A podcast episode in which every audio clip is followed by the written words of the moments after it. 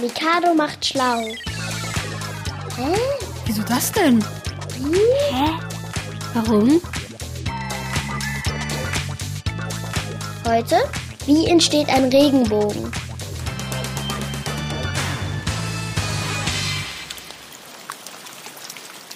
Ein Regenbogen ist ein Halbkreis, der scheint so auf der Erde so zu stehen und ähm, das sind so ganz viele verschiedene Farben aufeinander. Rot, Gelb, Orange, Blau und Lila. Der hat alle Farben eigentlich, die man sich vorstellen kann. Wenn es regnet und gleichzeitig die Sonne scheint, kommt meistens ein Regenbogen. Diese beiden Voraussetzungen müssen stimmen, wenn wir einen Regenbogen sehen wollen.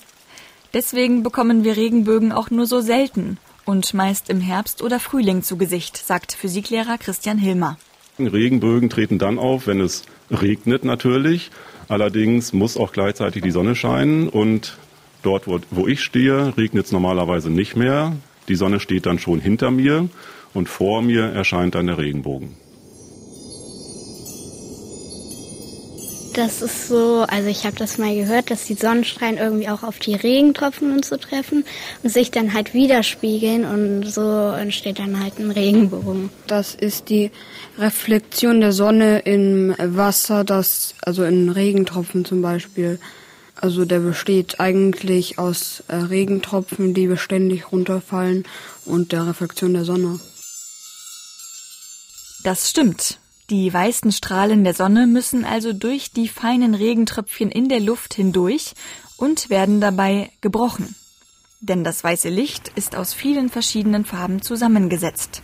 Wenn das Sonnenlicht auf die Regentropfen fällt, wird es in die einzelnen Farben aufgespalten, denn das weiße Sonnenlicht besteht aus vielen verschiedenen Farben, die wir normalerweise nur als weiß sehen, aber mit dem Regenbogen dann in farbige Lichter aufgespalten sehen. Jede Farbe wird von dem Regen in eine bestimmte Richtung reflektiert. Und wenn wir in diese Richtung schauen, dann sehen wir diese bestimmte Farbe. Weil jede Farbe vom Regen in eine andere Richtung reflektiert wird, sehen wir die Farben im Regenbogen übereinander aufgestapelt, sagt Herr Hilmer. Man manche sagen auch, da ist ein Schatz versteckt, wo er auf die Erde geht.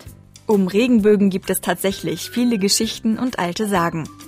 Manche sagen zum Beispiel, dass es Glück bringt, wenn man unter einem Regenbogen hindurchgeht. Da, wo der Regenbogen das Land berührt, da sagen manche Leute, früher meistens, dass da dann ein Schatz oder etwas Besonderes passiert halt.